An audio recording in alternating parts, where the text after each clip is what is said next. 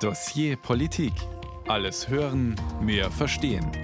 Ein Podcast von Bayern 2. Ob Fridays for Future oder letzte Generation, viele junge Menschen setzen sich mit ganz unterschiedlichen Mitteln dafür ein, dass die Politik entschlossener gegen die Klimakrise kämpft. Und viele Politikerinnen und Politiker haben diese Notwendigkeit inzwischen auch erkannt. Deutschland hat sich mittlerweile gesetzlich dazu verpflichtet, bis spätestens 2045 treibhausgasneutral zu werden. Öl oder Gas in Heizungen zu verbrennen, damit soll dann Schluss sein. Und die EU, die will Autos mit Verbrennungsmotor eigentlich sowieso möglichst schnell runterbekommen von den Straßen.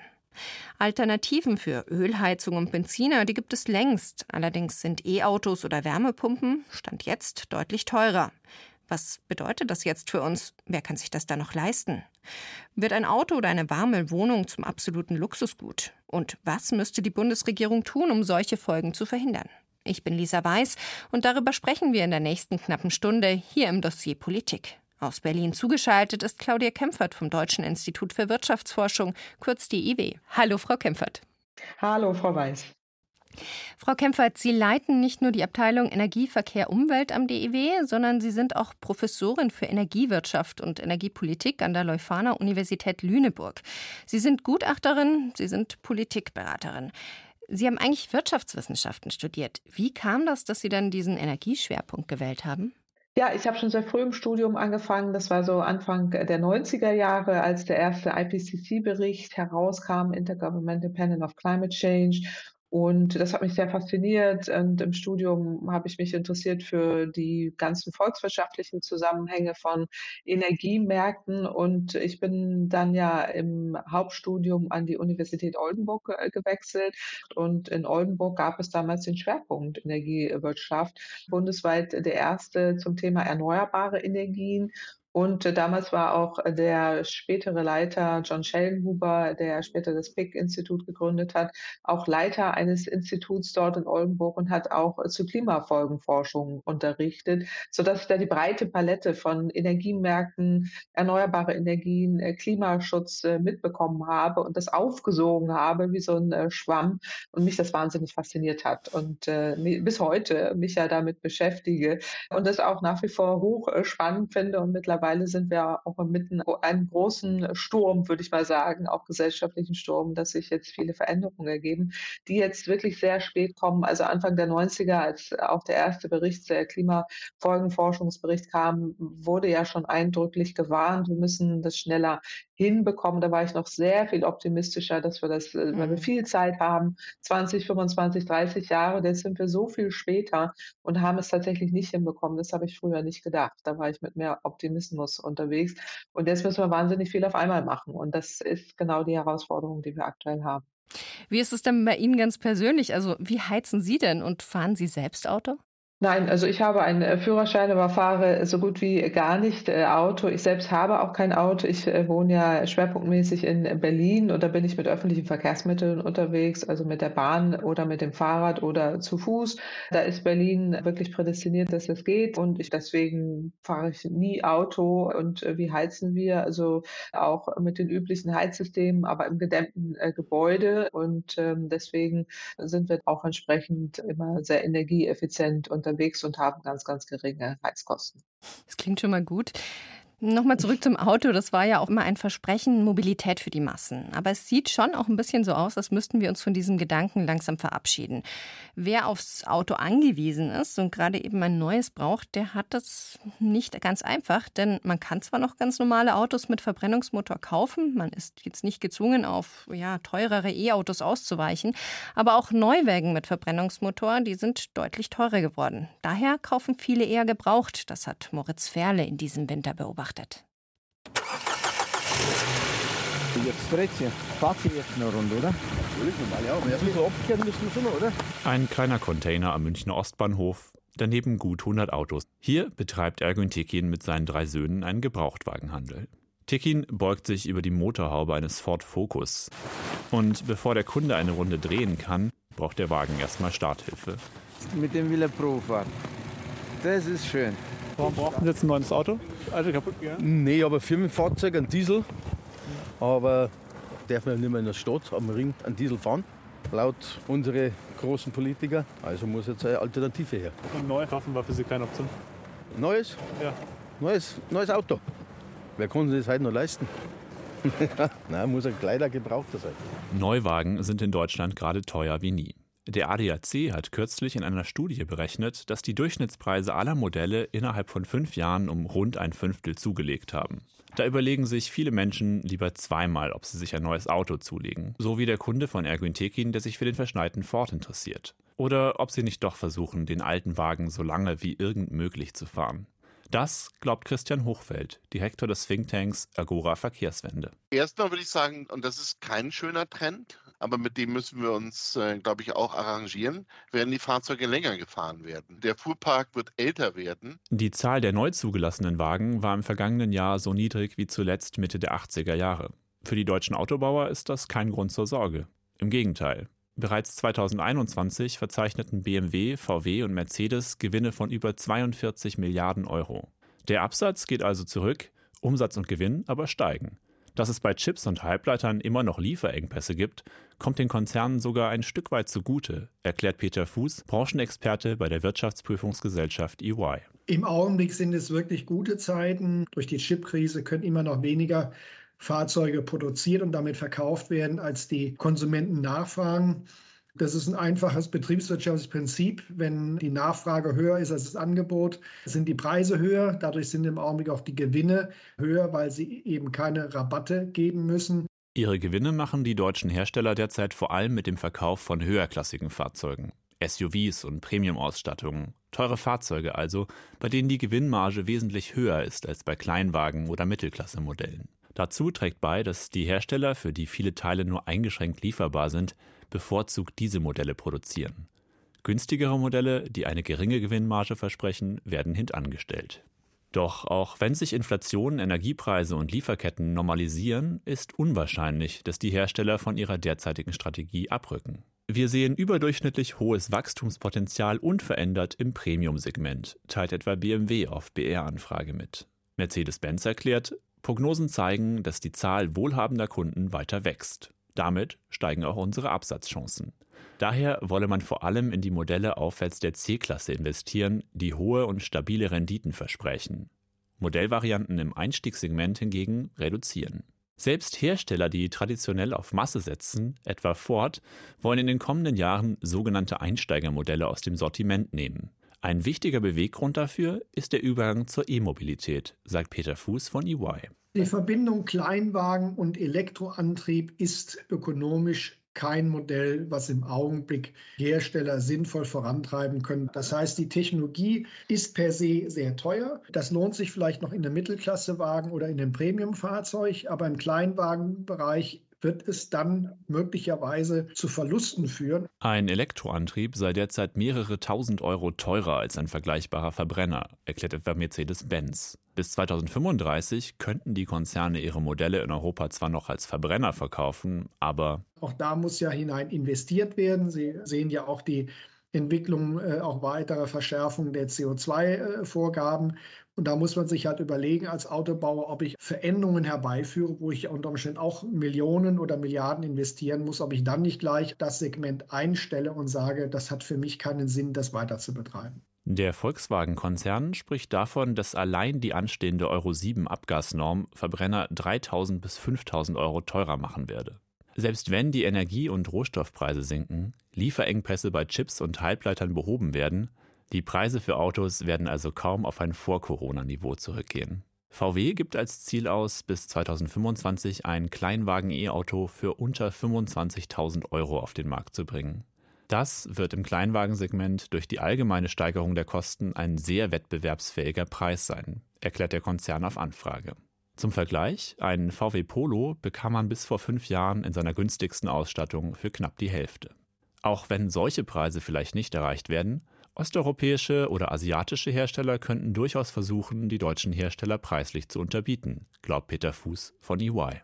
Ob es Hersteller geben wird außerhalb von Deutschland, im asiatischen Raum, die sich dieses Kleinwagensegments bedienen, es erobern und sagen, wir können mit unserem Know-how, mit unserer Technologie, mit unseren Kosten doch ein solches Fahrzeugsegment profitabel betreiben. Das muss man einfach abwarten. Ansonsten dürfte die Preisentwicklung bei Neuwagen dazu beitragen, dass neben dem ÖPNV alternative Nutzungsmodelle wie Carsharing in den kommenden Jahren beliebter werden. Zumindest in den Städten. Auf dem Land ist das noch keine Alternative. Auch eine bessere Anbindung an den Regionalverkehr muss erst aufgebaut werden.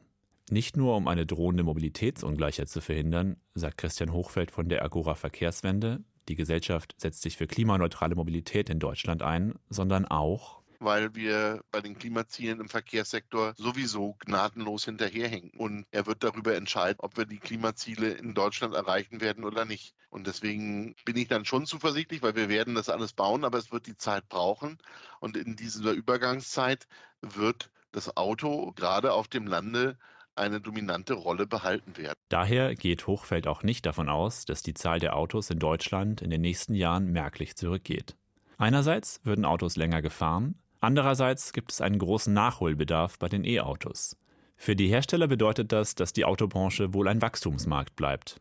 Die Frage ist, wer daran teilhaben kann. Ich würde schon sagen, dass wir aufpassen müssen, dass diese Schere nicht wächst zwischen Autobesitzern und denen, die nicht Zugriff auf einen Pkw haben, aus welchen Gründen auch immer. Seien es Kostengründe oder seien es andere Gründe, Alter, Behinderung oder Einschränkung. Und das können wir nur ausgleichen, indem wir aggressiv und offensiv in Alternativen investieren. Moritz Ferle über das Auto als teures Gut. Zugeschaltet hier im Dossier Politik ist Claudia Kempfert, Expertin für Energiewirtschaft. Frau Kempfert, im Beitrag ist ja jetzt angesprochen worden, dass diese Schere zwischen Autobesitzern und Menschen, die kein Auto haben, auseinandergehen könnte. Wie sehen Sie das denn? Ja, das ist schon durchaus eine Gefahr. Und äh, wir haben ja heute schon, und das wurde im Beitrag ja auch äh, benannt, eben diese Schere, dass es äh, Menschen gibt, die sich gar kein Auto leisten können aufgrund von Armut. Äh, das äh, sind nicht wenige, aber eben auch aus anderen äh, Gründen, Alter oder andere Einschränkungen, die da sind. Und man muss einfach sagen, das Autofahren ist ein teures Unterfangen. Es gab ja mal eine Studie, ist jetzt schon ein paar Monate her oder ich glaube über ein Jahr Jahr, die ausgerechnet hat, was es kostet, wenn man ein Leben lang einen Kleinwagen fährt. Am Beispiel vom Opel Corsa sind die da auf 600.000 Euro gekommen, wenn man ein Leben lang äh, fährt. Das sind äh, gigantische Größenordnungen. Da sind jetzt nicht nur die Kosten drin für Spritversicherung, Kfz-Steuer und so weiter, sondern auch Kosten, die wir alle bezahlen, die dazukommen. Das sind ja soziale Kosten, die die Gesellschaft trägt in Form von äh, Luftverschmutzung oder auch Parkraum, der bereitgestellt werden muss, der Landverbrauch und so weiter, Einschränkungen für andere Verkehrsteilnehmer und äh, Klimawandel. Aber daran erkennt man, äh, das sind gigantische Größenordnungen und äh, das kann sich nicht jeder leisten. Und insofern gilt es eben, Mobilität für alle zu machen. Und das heißt dann eben auch, dass man nicht nur auf Auto konzentriert oder den Autoverkehr, sondern gerade auch andere Alternativen anbietet, den ÖPNV stärkt, den Schienenverkehr stärkt. Und davon profitieren dann alle Menschen, wenn sie einen billigen, preiswerten verfügbaren ÖPNV und Schienenverkehr haben, äh, können ja alle davon profitieren und darum muss es gehen. Jetzt ist es aber so, dass wir beim ÖPNV-Ausbau immer noch ja nicht da sind, wo wir sein könnten. Jetzt kommt dazu mhm. aber dieses, ja, nennen wir das mal das geplante faktische Verbrennerverbot. Verschärft sich diese ganze Problematik durch diese zwei Pole? Auf jeden Fall ist es wichtig, dass man äh, Prioritäten so setzt, dass äh, der ÖPNV wirklich in den Vordergrund äh, kommt und auch der Schienenverkehr. Das muss Priorität Nummer eins sein. Ich halte das für grundfalsch, dass wir jetzt Diskussionen darüber führen, ob jetzt Straßen schneller ausgebaut werden. Das ist gar keine Frage, dass Instandhaltungsmaßnahmen sinnvoll sind und notwendig. Aber hier fehlt eben tatsächlich eine Prioritätenliste, die den Schienenverkehr und den ÖPNV eben die Mobilität für alle in den Vordergrund Vordergrund äh, stellt. Und das andere ist, also ich meine auch mit dem äh, Verbrennungsmotor, Fakt ist doch, dass äh, die Spritpreise ja ohnehin schon hoch sind aufgrund von steigenden fossilen Energiepreisen. Das wird nicht weniger. Wir sind ja jetzt erst am Anfang der Konflikte um fossile Energie, sind inmitten eines fossilen Energiekriegs jetzt auch angezettelt von Russland in der Ukraine. Und das wird nicht weniger werden. Und vor dem Hintergrund sind wir gut beraten, unsere Mobilität Mobilität unabhängig von fossilen Energien zu machen und zwar überall. Und äh, dazu gehört dann auch das Elektroauto, keine Frage. Aber da brauchen wir auch einen Markt und äh, Ladeinfrastrukturausbau, um das zu ermöglichen, damit auch es erschwinglich wird für alle Menschen, die äh, Auto fahren müssen. Sagt Claudia Kempfert, Energiepolitik-Expertin vom Deutschen Institut für Wirtschaftsforschung. Eigentlich sollte ja 2035 EU-weit das Auskommen für neue Autos, die bei der Verbrennung CO2 ausstoßen. Das hatte die EU so gut wie beschlossen. Eigentlich, denn dann kam Wissing. Volker Wissing, der deutsche Verkehrsminister von der FDP, der will jetzt durchsetzen, dass auch nach 2035 Autos zugelassen werden dürfen, die mit sogenannten E-Fuels fahren. Das sind Kraftstoffe, die aus erneuerbaren Energien hergestellt werden, also ohne Erdöl oder ähnliches. Was es damit Wissings Sinneswandel auf sich hat, das berichtet Markus Langenstraß aus unserem Hauptstadtstudio in Berlin. Es gab eine Zeit, in der Volker Wissing, gerade frisch im Amt des Bundesverkehrsministers, im Zeitungsinterview Sätze sagte wie diesen. Wir müssen die verschiedenen Energieträger dort einsetzen, wo sie am effizientesten sind. Das ist beim Pkw der E-Antrieb. Und nicht der Verbrennungsmotor betankt mit E-Fuels. Es gebe auch auf absehbare Zeit nicht genug E-Fuels, um die jetzt zugelassenen Autos damit zu betreiben, sagte Wissing. Das war vor mehr als einem Jahr. Heute sagt derselbe Volker Wissing. E-Fuels werden gebraucht. Ohne E-Fuels ist Klimaneutralität im Verkehr nicht denkbar. Er meint E-Fuels auch für Pkw. Was ist in diesem Jahr passiert? Im vergangenen Sommer verhandelte die EU-Kommission, dass Autos ab 2035 kein CO2 mehr ausstoßen dürfen. Das heißt, wer ein Verbrennerauto besitzt, darf es weiterfahren, bis es auseinanderfällt. Nur dürfen keine neuen Verbrenner mehr zugelassen werden. Darauf einigten sich die 27 EU-Staaten. Die deutsche FDP wollte aber eine Ausnahme für ausschließlich mit E-Fuels betankte Autos. E-Fuels werden aus Wasserstoff und Kohlendioxid gewonnen und im besten Fall sind sie CO2-neutral. Sie können in Verbrennerautos getankt werden, stoßen aber CO2 aus. Nicht das, worauf sich die EU geeinigt hatte. Der FDP wurde deshalb nur in Aussicht gestellt, dass der Einsatz klimaneutraler Kraftstoffe zum Erreichen der Klimaziele geprüft werde. Die FDP hatte aber einen konkreten Vorschlag erwartet. Und jetzt haben wir keinen Vorschlag der EU-Kommission und jetzt haben wir die Situation, dass wir gefragt werden, ob wir zustimmen zustimmen. Und wir sagen völlig ohne jede Überraschung Nein. Sagte der Bundesverkehrsminister kurz vor der finalen Abstimmung zum Verbrenner aus. In anderen EU-Staaten sorgte das für Entsetzen. Nun hat Wissing eigene Vorschläge an die EU-Kommission geschickt, wie der Verbrenner über 2035 hinaus, betankt nur mit E-Fuels, gerettet werden kann. Aber sind E-Fuels wirklich seine Rettung?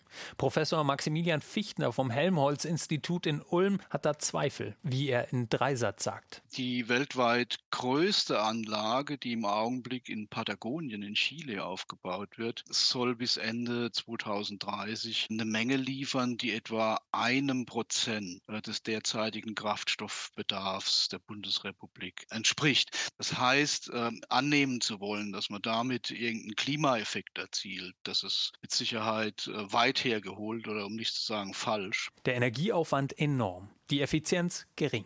Der Preis gigantisch. Sinnvoll, da sind sich Wissenschaftlerinnen einig, sind E-Fuels in Zukunft dort, wo nicht mit Batterie gefahren oder geflogen werden kann, in Schiffen und Flugzeugen. Argumente, die Verkehrsminister Wissing bis Anfang letzten Jahres kannte und teilte, nun aber offenbar vergessen hat. Aber warum? Rückblick. Mitte Februar muss FDP-Parteichef Christian Lindner wieder eine Wahlniederlage rechtfertigen. Berlin ist die fünfte in Folge bei Landtagswahlen. Auch die Zustimmung für die FDP bundesweit nimmt ab. Lindner folgert aus dem Wahlergebnis in Berlin. Eine Politik gegen das Auto ist ganz offensichtlich nicht im Interesse der Menschen. Und damit ist das Programm umrissen. Die FDP sieht das Auto als neues Freiheitssymbol, sagt Andrea Römmele, Politikwissenschaftlerin von der Hertie School in Berlin. Es stehen jetzt weitere drei Landtagswahlen an in diesem Jahr und die FDP versucht sich somit eben zu positionieren als Partei des Autos, als Partei der Freiheit. Unterstützung bekommt die FDP bei ihrer E-Fuel-Forderung mittlerweile auch vom Bundeskanzler und sogar zähneknirschend von Umweltministerin Steffi Lemke von den Grünen. Und auch in die EU-Kommission scheint Bewegung zu kommen. Der Forscher Maximilian Fichtner warnt allerdings vor falschen Anreizen für den Verbraucher. Er kauft sich dann nochmal einen Verbrenner, weil er kann ja in Zukunft deutlich umweltfreundlicher fahren, denkt er. Und dann kommen die E-Fuels halt nicht und dann fährt er weiter fossil, so wie das aussieht. Markus Langenstraß über den Kampf der FDP für E-Fuels. Claudia Kempfert, Sie sind Expertin für Energiepolitik. Wir haben die Argumente der Gegner von E-Fuels für den ganz normalen Pkw im Beitrag gehört. Eine Alternative wären ja eben E-Autos. Da haben wir dann aber das Problem der Batterie, also die muss hergestellt und entsorgt werden. Und deswegen sagen Befürworter der E-Fuels, ein mit E-Fuels angetriebenes Auto, das sei eigentlich sogar besser fürs Klima als ein E-Auto. Wie sehen Sie denn das? Nein, das ist äh, nicht der wissenschaftliche Stand und ähm, das ist auch tatsächlich so nicht erläuterbar, weil es ist in der Tat so, dass ein Elektroauto, also ein E-Auto, so viel effizienter ist als jetzt eins mit E-Fuels angetrieben. Woran liegt das? Die E-Fuels müssen hergestellt werden und dazu brauchen Sie fünf bis achtmal so viel Ökostrom, als wenn Sie den Ökostrom sofort tanken und zwar dann eben mit einem Wirkungsgrad von nahezu 100 Prozent. Haben Sie bei E-Fuels am Ende dann einen Wirkungsgrad von noch maximal 10, 15 Prozent. Das heißt, Sie verlieren äh, fast 90 Prozent der Energie in diesem ganzen Prozess, wenn Sie ihn erstmal herstellen und dann äh, tanken und äh, dann verbrennen. Das ist tatsächlich widersinnig und das macht im Pkw überhaupt gar keinen äh, Sinn. Deswegen sind da die Forschungsergebnisse auch eindeutig. Jetzt die Argumente haben wir alle gehört. Die E-Fuels äh, stehen gar nicht zur Verfügung, auch nicht bis 2035. Sie kosten dann ja mindestens 5 äh, Euro pro Liter. Und es ist wirklich eine Illusion dann anzunehmen, dass man damit dann eben alte Verbrennungsmotoren weiterlaufen lassen kann, wofür wir die E-Fuels wirklich brauchen. Und dafür sind auch die Anlagen wichtig, die da jetzt weltweit ausgebaut werden, ist eben für den Schiffsverkehr und für den Flugverkehr, aber nicht für den SUV. Wenn es schon ein SUV sein muss, ich äh, denke, die Verkehrswende muss ja auch weg von diesen teuren, schweren Fahrzeugen hin zu kleineren, leichten. Sie haben das Batterieproblem angesprochen, aber wenn es schon ein SUV sein muss, äh, dann bitte elektrisch. Aber äh, es wäre noch besser, man würde Möglichkeiten finden, aufs Auto zu verzichten. Und wenn man Auto fährt, kleine und leichte Fahrzeuge, deren Rohstoffbedarf dann auch deutlich geringer ist. Und wenn sie dann ähm, auch eine Verkehrssicherheit haben mittels künstlicher Intelligenz. Das heißt, die Fahrzeuge sind gut aufeinander abgestimmt. Dann äh, vermindern sie den Rohstoffbedarf äh, nochmal äh, deutlich und müssen nicht diese teuren und schweren Fahrzeuge unbedingt auf die Straßen bringen. Auch da wäre ein Tempolimit äh, für sinnvoll. Da sind wir wieder bei der nächsten Baustelle. Die äh, ist nicht zu lösen, gilt aber äh, E-Fuels sind keine Lösung für den Pkw. da sind hm. die Elektroautos so viel effizienter. Sie haben jetzt gerade die Elektroautos angesprochen, Sie haben auch Rohstoffe angesprochen. Hm, geraten wir durch diese Produktion von Batterien, gerade für E-Autos, nicht in neue Abhängigkeiten, also in quasi ethische Probleme? Also mal ganz plakativ gesprochen, wir sind dann vielleicht nicht mehr vom Öl, von diktatorischen Regimen abhängig, aber dafür nutzen wir Rohstoffe, die im globalen Süden durch Kinderarbeit gewonnen worden sind. Ja, also die Gefahr sehe ich jetzt nicht unmittelbar, aber das ist so ein typisches Totschlagargument der Gegner, die E-Fuels äh, absolut äh, schlecht reden wollen. Aber es ist ja ein wahrer Kern dahinter, dass wir immer darauf achten müssen, egal was wir importieren, äh, dass dort keine Kinderarbeit äh, stattfindet und auch, dass wir Umweltstandards einhalten. Das ist bei den Batterien hier auch nochmal wichtig, gerade weil dann eben auch Rohstoffe abgebaut werden müssen und das muss nachhaltig passieren. Und das sollten wir auch aus Deutschland heraus internationale Nachhaltigkeit Nachhaltigkeitszertifikate einführen, die das sicherstellen. Also das wäre so ganz wichtiger Schritt. Und bei den Batterien muss man sicherstellen, dass 100 Prozent recycelt wird. Das ist ja auch ein wichtiger Punkt. Und diese Batterien werden auch beforscht. Auch da gibt es äh, neuere Erkenntnisse, dass man höchstwahrscheinlich auch auf einen Großteil dieser Rohstoffe oder auch seltene Erden äh, wird äh, verzichten können. Aber da ist jetzt der technologische Fortschritt äh, gefragt und gefordert, dass wir eben nicht in diese Abhängigkeiten kommen und nochmal weniger Fahrzeuge, leichtere Fahrzeuge. Eine Verkehrswende bedeutet auch eine Abkehr vom Fahrzeug. Das würde schon helfen. Weg vom Fahrzeug also. Danke, Claudia Kempfert, Politikberaterin und Expertin für Energiepolitik und Energiewirtschaft. Man könnte eigentlich meinen, dass durch den Krieg in der Ukraine, durch die gestiegenen Gaspreise, Gasheizungen nicht mehr beliebt wären. Tatsächlich sind aber über die Hälfte der Heizungen, die im vergangenen Jahr eingebaut worden sind, ausgerechnet Gasheizungen. Eine Ausnahme sind Neubauten, da setzen viele eher auf Wärmepumpen.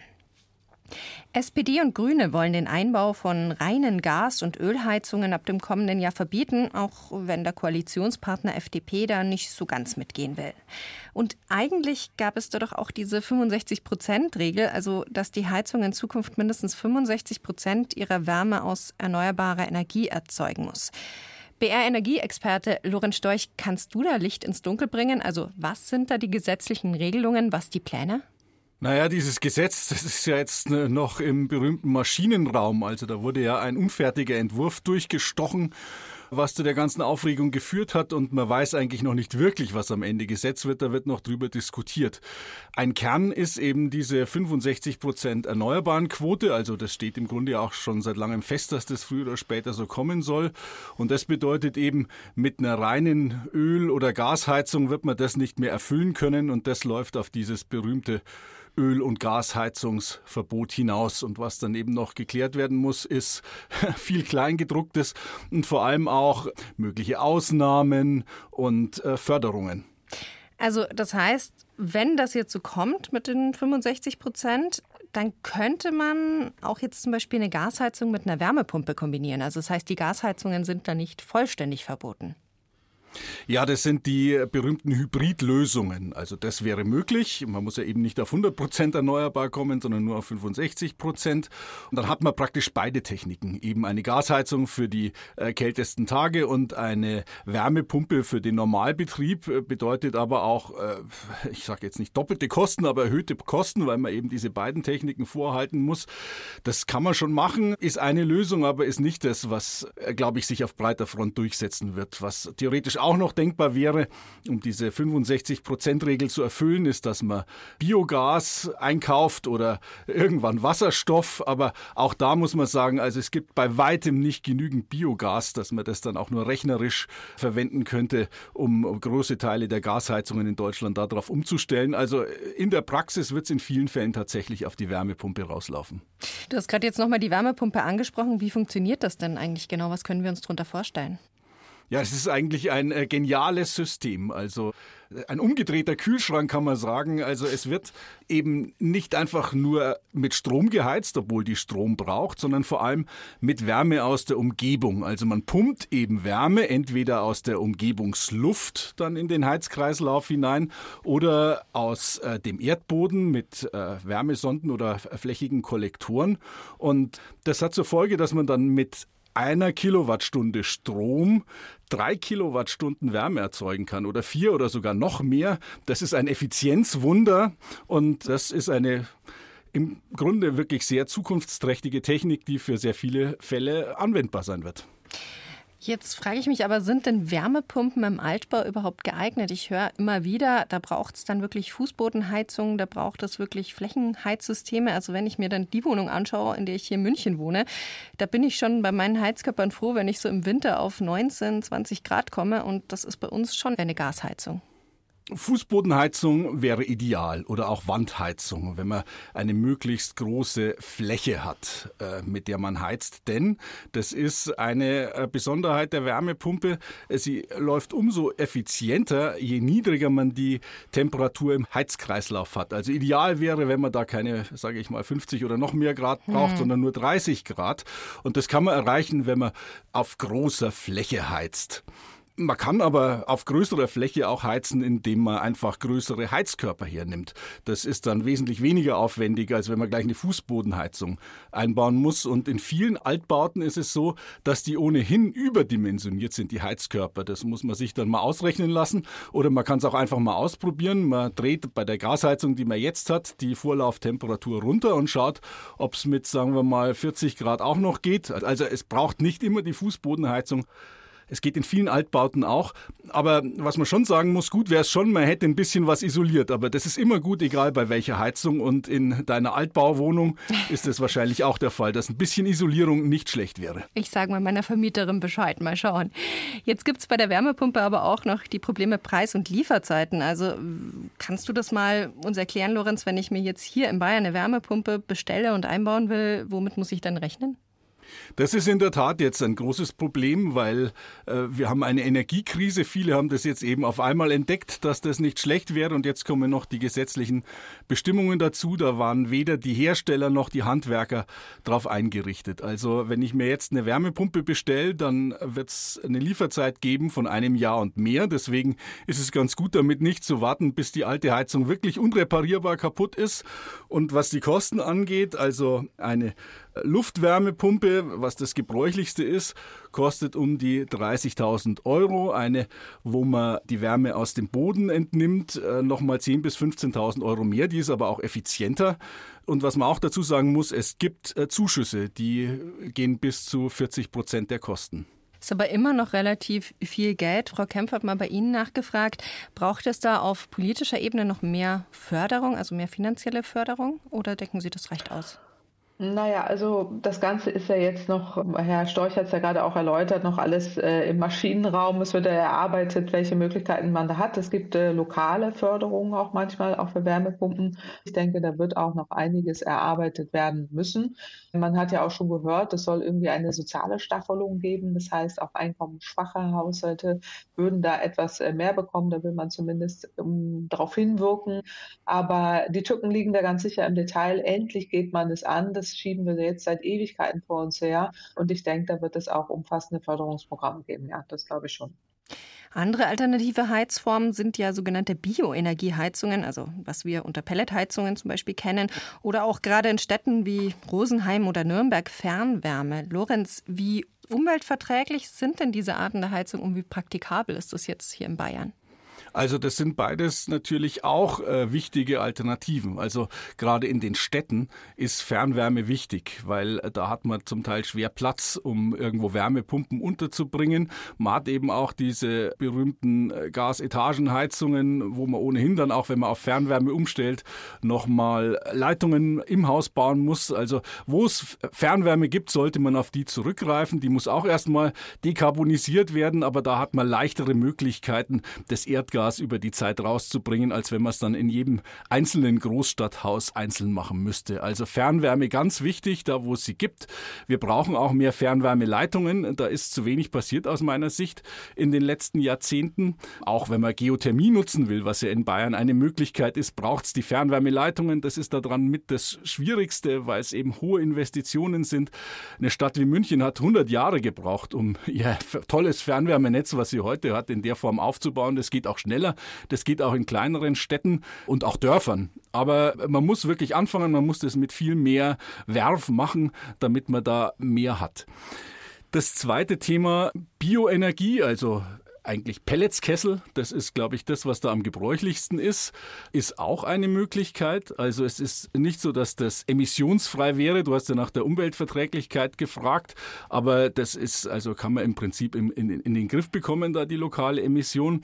Äh, das größere Problem bei den Pellets ist die Verfügbarkeit von Holz. Also auch da ist es so, wir können jetzt nicht einfach alle unsere Erdgasheizungen auf Pellets umstellen. Da gibt es nicht genügend Holz.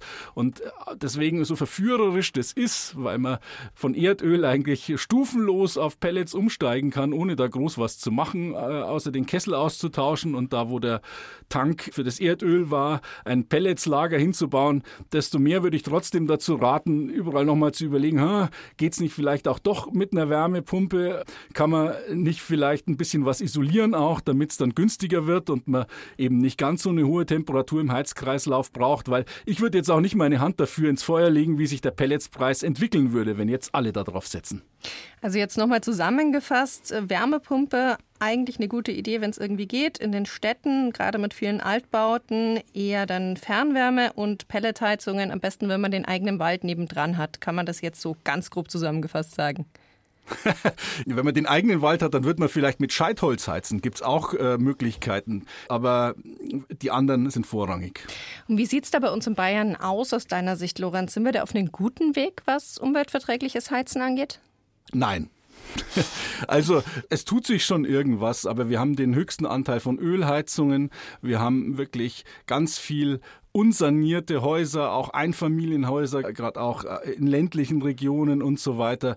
Die Geothermie, die wir als einen Schatz haben, im Grunde in ganz Südbayern, ist abseits von München noch viel zu wenig entwickelt. Das hat man wirklich verschlafen in den letzten Jahren.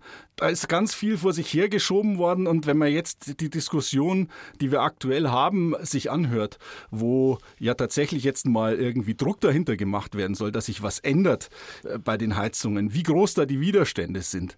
Sowohl bei den Menschen verständlicherweise, weil das ja in ihr persönliches Leben eingreift, aber auch in der Politik, wo dann im Grunde auf den schnellen Beifall geschielt wird und nicht darauf, wie wir eigentlich die äh, Klimaziele, die ja alle gemeinsam ausgegeben haben, die großen Parteien auch wirklich erreichen wollen. Das finde ich wirklich enttäuschend und äh, da muss sich äh, was ändern, weil sonst schaffen wir es nicht.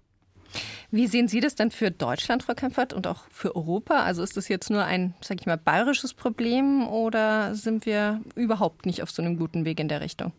Nein, das ist nicht nur ein bayerisches äh, Problem, das gilt bundesweit, aber das gilt auch europaweit, auch in vielen osteuropäischen Staaten, aber England überall ähm, gibt es erheblichen Nachholbedarf, äh, gerade was eben der Austausch von Öl- und Gasheizung angeht. Ähm, da wurde ganz viel äh, verschlafen. Äh, für Bayern hatten wir uns das auch mal im Rahmen einer Studie angeschaut. Da könnte man auch bestehende Förderungen für den Heizungstausch anpassen, erhöhen, die Potenziale für Geothermie noch erschließen. Die sind sehr groß äh, und äh, gerade in Bayern und auch die Wärmepumpen in Bestandsgebäuden auch die Alternativen äh, da unterstützen und das auch begleiten eben mit gezielten Förderprogrammen oder auch ein Klimageld, das hatten wir vorgeschlagen, um gerade einkommensschwachen Haushalten äh, zu helfen, die dann diesen Umstieg. Jetzt mal als Laie gesprochen, ich könnte mir vorstellen, wenn ich jetzt eine Heizung in einem Mehrfamilienhaus einbaue, dann habe ich damit gleich mehrere Wohnungen abgedeckt. Wenn ich jetzt eine Heizung in ein Einfamilienhaus eingebaut habe, dann habe ich eigentlich nur eine Familie sozusagen damit abgedeckt. Sind denn Einfamilienhäuser eigentlich noch zeitgemäß aus Ihrer Sicht, Frau Kempfert?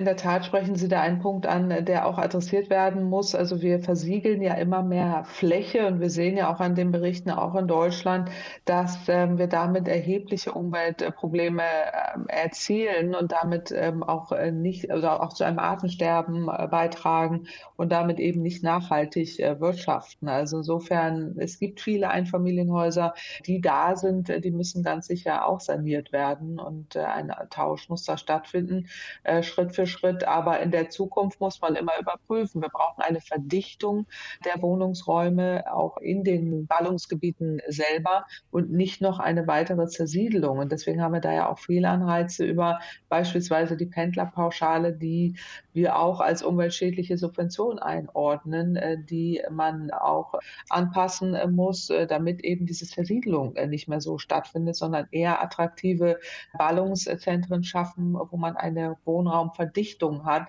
die eben dieser umweltschädlichen Bauweise entgegenwirkt. Wie siehst du das, Lorenz? Du kommst ja selbst aus dem ländlichen Raum. Wenn man anfängt, den Leuten die Einfamilienhäuser zu verbieten, dann erntet man riesigen Widerstand. Das ist so. Aber wenn ich mir anschaue, wie früher gebaut wurde, wie unsere auch kleinen Städte früher gebaut worden sind, da hat man natürlich Mauer an Mauer gebaut. Da freut man sich heute drüber, weil die muss man schon mal nicht isolieren nach außen. Also da geht wirklich viel. Ich glaube, dass auch der Bedarf durchaus ist, auch abseits der Großstädte, nicht mehr unbedingt Riesenkästen zu haben. Gerade auch die älteren Leute, von denen ja vielfach die Rede ist, die jetzt dann in schlecht äh, gedämmten Häusern mit alten Heizungen sitzen, mit die, die sie sich nicht Sanieren leisten können, für die kann es ja auch interessant sein, umzuziehen dann in kleinere, altengerechtere Wohnungen, die vielleicht dann auch im Zentrum von kleineren Gemeinden sind. Also da geht schon was und ich glaube, wir müssen schon wegkommen von diesem Ideal, äh, jeder soll sich ein Einfamilienhaus bauen, will sich ein Einfamilienhaus bauen, man muss mit mehr Liebe mit dem Bestand umgehen, lieber sanieren, nicht neu bauen. Da gibt es auch wirklich Fehlanreize. Es wird Neubau subventioniert statt der Sanierung. Also da wäre noch viel zu tun, viel umzusteuern und das ist meines Erachtens zwar nicht ganz leicht, das der Bevölkerung schmackhaft zu machen, aber es ist wichtig. BR-Energieexperte Lorenz Storch, vielen Dank. Frau Kempfert, wir diskutieren noch ein bisschen weiter hier im Dossier Politik. Wir haben jetzt viel über Ersatz gesprochen für Öl und für Gas und überhaupt fossile Brennstoffe, über klimaschützende Alternativen. Aber Wärmepumpen, die brauchen zwar kein Öl, dafür aber Strom. E-Autos brauchen weder Benzin noch Diesel, aber Strom. Und die Industrie, die braucht auch ganz genau mehr Strom, wenn der Gashahn endgültig zugedreht wird. Im Moment, da kommt noch viel zu viel von diesem Strom aus Kohlekraftwerken, also aus Kraftwerken, die mit einem fossilen Brennstoff befeuert werden. Das ist alles andere als klimaverträglich. Wie will die Bundesregierung also dieses Problem lösen? Jan Zimmermann berichtet. Die Ziele der Bundesregierung sind ehrgeizig. Wir wollen es schaffen, dass Deutschland 80 Prozent seines Stroms aus erneuerbaren Energien bezieht und damit voranschreitet, auch in Europa. 80 Prozent bis 2030, also in sieben Jahren, so Bundeskanzler Olaf Scholz. Bisher werden knapp 50 Prozent des Stroms mit erneuerbaren Energien erzeugt. Für die andere Hälfte sind nach wie vor fossile Brennstoffe wie Kohle und Gas sowie Atomkraftwerke im Einsatz. Die Bundesregierung will massiv die erneuerbaren Energien Windrädern ausbauen. Wir müssen bis 2030 vier bis fünf neue Windräder aufstellen pro Tag. Ist das realistisch? Ja, sagt die Energiebranche, aber nur wenn die Rahmenbedingungen stimmen, erklärt Kerstin André vom Bundesverband der Energie- und Wasserwirtschaft. Das größte Problem sind zu lange Genehmigungsverfahren. Es dauert einfach zu lang, bis der Windpark tatsächlich auch Strom erzeugen kann. Doch statt schneller Lösungen streitet die Ampelkoalition nach wie vor darüber, welche Infrastrukturprojekte künftig beschleunigt werden sollen. Aber auch die Länder und Kommunen müssen schneller werden, zum Beispiel durch standardisierte Verfahren beim Umwelt- und Artenschutz. Das ist wichtig, dass wir die Umweltverträglichkeitsprüfung vornehmen. Aber wenn wir sie so detailtief machen, wie es in der Vergangenheit der Fall war, heißt es am Ende, dass die Projekte nicht realisiert werden aufgrund zum Beispiel eines einzelnen Brutplatzes. Und das ist natürlich nicht in dem Sinne, auch nicht im Sinne des Artenschutzes, wenn wir den Klimaschutz voranbringen wollen. Darüber hinaus machen der Energiebranche fehlende Fachkräfte und Materialengpässe zu schaffen. Auch hierfür brauche es politische Konzepte wie zum Beispiel mehr Einwanderung und Anreize für Hersteller, sich hierzulande anzusiedeln. Neben dem Ausbau der erneuerbaren Energien kommt noch eine große Herausforderung auf uns zu. Der Ausbau der Stromnetze, mahnt Kerstin André vom Bundesverband Energie- und Wasserwirtschaft. Wir brauchen mehr Netze und ähm, insbesondere Netze, die mehr können. Das sind die großen Übertragungsnetze, aber es sind eben auch die Verteilnetze in die Fläche hinein. Denn der Strombedarf wird deutlich ansteigen, von heute rund 500 Terawattstunden auf über 700. Dafür werden unter anderem die vielen Wärmepumpen und Elektroautos sorgen. Wie sich der Strompreis entwickeln wird, ist unklar. Experten meinen jedoch, je mehr Strom aus Erneuerbaren, desto günstiger werde es. Doch trotz der vielen Baustellen versicherte Wirtschaftsminister Robert Habeck erst kürzlich, dass die deutsche Energieversorgung sicher sein wird, dass zu allen Stunden des Jahres ausreichend Energie, Strom zur Verfügung stehen wird. Er beruft sich dabei auf einen Bericht der Bundesnetzagentur. Ein Bericht, der bei der Union im Bundestag auf Kritik stößt. Das ist wirklich ein Schönwetterbericht. Also wenn man sich das genau anschaut, dann ist die Versorgungssicherheit 2030 höchst fraglich, sagt der CSU-Bundestagsabgeordnete Andreas Lenz. Mögliche neue Krisen sowie Verzögerungen beim Ausbau der Erneuerbaren und der Stromnetze seien in dem Bericht nicht berücksichtigt berücksichtigt worden? Und was ist in den Zeiten, in denen die erneuerbaren Energien nicht ausreichend Strom produzieren, eben wenn die Sonne nicht scheint und der Wind nicht weht? Es besteht überhaupt noch kein Konzept, wie man die notwendige gesicherte Leistung zur Verfügung stellt. Also das heißt auch die Backup-Kapazitäten gewährleistet, die ja nach wie vor notwendig sind. Noch sind Atom- und Kohlekraftwerke das Backup. Später sollen es Gas- und Wasserstoffkraftwerke sein. Ein Konzept bzw. eine Kraftwerksstrategie will Wirtschaftsminister Habeck im Laufe des Jahres vorlegen. Der grünen Politiker gibt sich zuversichtlich, auch mit Blick auf das Ziel, Deutschland bis 2045 klimaneutral zu machen. Wenn man sieht, dass dass die Zahl von erneuerbaren Energien noch im Jahr 2000, also ungefähr die Zeit, die wir noch haben, bis Deutschland klimaneutral ist, 0,1 war. Und alles, was wir erreicht haben, in 25 Jahren aufgebaut wurde und davor gar nichts da war, dann sollte uns vor den nächsten 20, 25 Jahren nicht bange sein. Bange oder nicht, das wird maßgeblich davon abhängen, wie schnell Bund, Länder und Kommunen die Baustellen der Energiewende in den Griff bekommen. Jan Zimmermann aus unserem Hauptstadtstudio über die Energiewende bei der Stromerzeugung. Claudia Kempfert vom DIW. Für wie realistisch halten Sie es denn, dass Deutschland es wirklich schafft, diese Ziele einzuhalten? Also, dass schon in ein paar Jahren 80 Prozent seines Stroms aus erneuerbaren Energien bezogen werden kann? Also möglich ist das auf jeden Fall. Es wurden ja jetzt auch einige Rahmenbedingungen in dem Beitrag genannt, die da verbessert äh, wurden. Aber wir brauchen mehr Tempo, gerade was äh, den Ausbau der erneuerbaren Energien insgesamt angeht. Jetzt hat man einige Verbesserungen, auch bei der Windenergie, dass man da eben die Artenschutzmöglichkeiten, da juristische Klarheit äh, verbessert oder eben auch die Flächen ausgewiesen werden müssen. Aber es fehlt ja immer noch in der Praxis die Umsetzung, auch die Vorgaben in Berlin, dass man ja diese Ausschreibungen hat und dann häufig in Norddeutschland den Zuschlag gibt, ist ja auch äh, ein Teil des Problems. Wir brauchen ja auch einen Zubau in äh, Süddeutschland, in Baden-Württemberg und in Bayern. Also wir könnten ja heute schon 80 Prozent äh, an erneuerbaren Energien haben, hätten wir in den letzten 15 Jahren die Energiewende nicht so massiv ausgebremst. Wir hatten ja über 150.000 Beschäftigte in diesem Bereich, in diesem Land, die wir ziehen haben lassen. Die Unternehmen sind teilweise pleite gegangen, weil wir die Rahmenbedingungen äh, so stark verschlechtert haben. Und wir hatten die Fachkräfte da. Also es ist wirklich dramatisch, dass wir jetzt hinschauen, alles fehlt an allen Ecken und Enden. Die Fachkräfte, es wurde ja aufgezählt, äh, die ähm, auch die Unternehmen sind weg und äh, die Vorgaben wurden so stark verschlechtert und man versucht da jetzt händeringend alles nachzusteuern und ist da auch auf einem Weg. Also es ginge auf jeden Fall. Wir haben allein 10 Gigawatt Windenergie im Genehmigungsverfahren. Wenn man da einfach mal die Verfahren verkürzen würde oder sagen würde, wir reichen auch viel nach und die Behörden stocken wir auf, auch mit Menschen, die dann da befähigt werden, das schneller abzuwickeln, dann kann man das schaffen. Das muss man sich vornehmen. Also wer will, findet Wege, wer nicht will, findet Gründe. Und das Letztere haben wir die letzten 15 Jahre hinter uns. Also da müssen wir wirklich schneller werden. Aber es ginge. Also Sie kritisieren da schon auch die frühere Bundesregierung und indirekt dann auch die bayerische Staatsregierung, oder? Ja, also es sind alle Teile der einzelnen Regierungen, die da die letzten 15 Jahre wirklich äh, Probleme gemacht haben. In Bayern ganz besonders durch die pauschale Abstandsregelung für Windenergieanlagen ist ja der Zubau äh, geradezu auf Null äh, gegangen. Das ist wirklich komplett schädlich. Das sollte man auch so schnell wie möglich abschaffen. In Bayern ist sehr viel Solarenergie zugebaut worden. Das ist gut. Aber es fehlt eben auch noch, wir haben es eben besprochen, die Gebäudeenergiewende und auch noch der Verkehrssektor. Und gerade wenn wir Verkehrssektor ansprechen, da haben wir eine Arbeitsverweigerung in den letzten 15 Jahren, aber auch noch aktuell zu beobachten, äh, was wirklich äh, enorm problematisch ist, weil wir ja äh, umstellen müssen, weil die Rahmenbedingungen ja auch gemacht werden müssen und die Autohersteller ja selber schon Klarheit einfordern und Planungssicherheit brauchen, genauso wie die anderen Hersteller auch, jetzt beispielsweise von Wärmepumpen.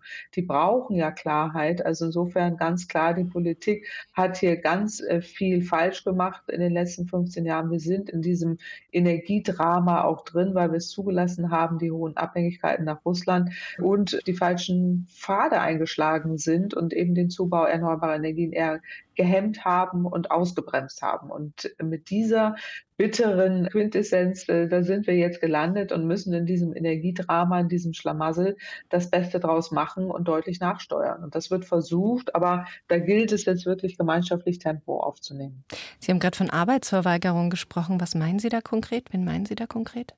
Naja, also beim äh, Verkehrsministerium, wenn man die letzten 15 Jahre schaut, was ja alles äh, nicht passiert ist, was wir hätten haben müssen, der Schienenverkehr ist äh, nahezu kaputt gespart worden. Das kann man überall ablesen. Das ist einfach ein, ein Drama. Das hätte ja genau umgekehrt sein müssen, dass wir sehr viel mehr Geld in den Schienenverkehr, in den Ausbau des ÖPNV stecken, preisgünstige Angebote machen. Wir sehen ja, dass die Leute das nachfragen. Mehr äh, Rahmenbedingungen für die Elektromobilität. Da könnten wir heute schon sehr viel mehr Autos auf den Straßen haben und äh, die ganzen fossilen Subventionen, die wir noch im Verkehrssektor haben. Wir haben eben schon das Dienstwagenprivileg indirekt angesprochen, was ja zu einer Autozentrierung führt. Die Straßenverkehrsordnung müsste dringend angepasst werden, weil sie zu sehr auf den Autoverkehr ausgerichtet ist. Aber auch der Bundesverkehrswegeplan wird nicht abgeklopft auf die Klimawirkung. Also das ist, das, ist, das kann man da gar nicht, die ganze Sendung könnte ich jetzt könnte ich noch eine Stunde lang füllen mit Aufgaben, die das Verkehrsministerium nicht macht und nicht mehr in die Zeit passt.